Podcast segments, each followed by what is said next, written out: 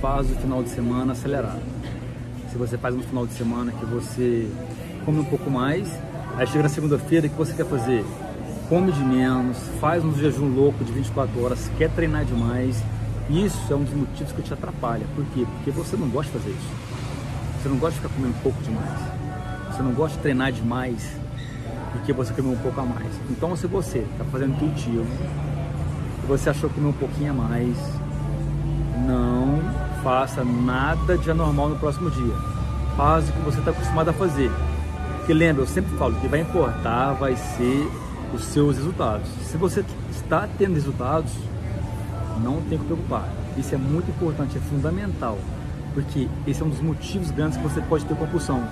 Comer pouco demais e treinar muito. Passa dois, três dias, você consegue muito bem fazer isso. No quarto dia você não vai conseguir. Você sabe muito bem disso. Então, quanto mais você come e quanto mais você treina na sua naturalidade, você não, não exagera nem nos treinos, nem na alimentação, você consegue seguir por muito mais tempo, muito mais tempo. Pode ser até para sempre. Lembre que é altos e baixos.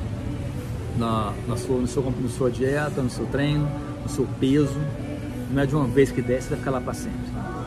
O importante é ter resultados e você saber o que você está fazendo corretamente. Esse é o mais importante.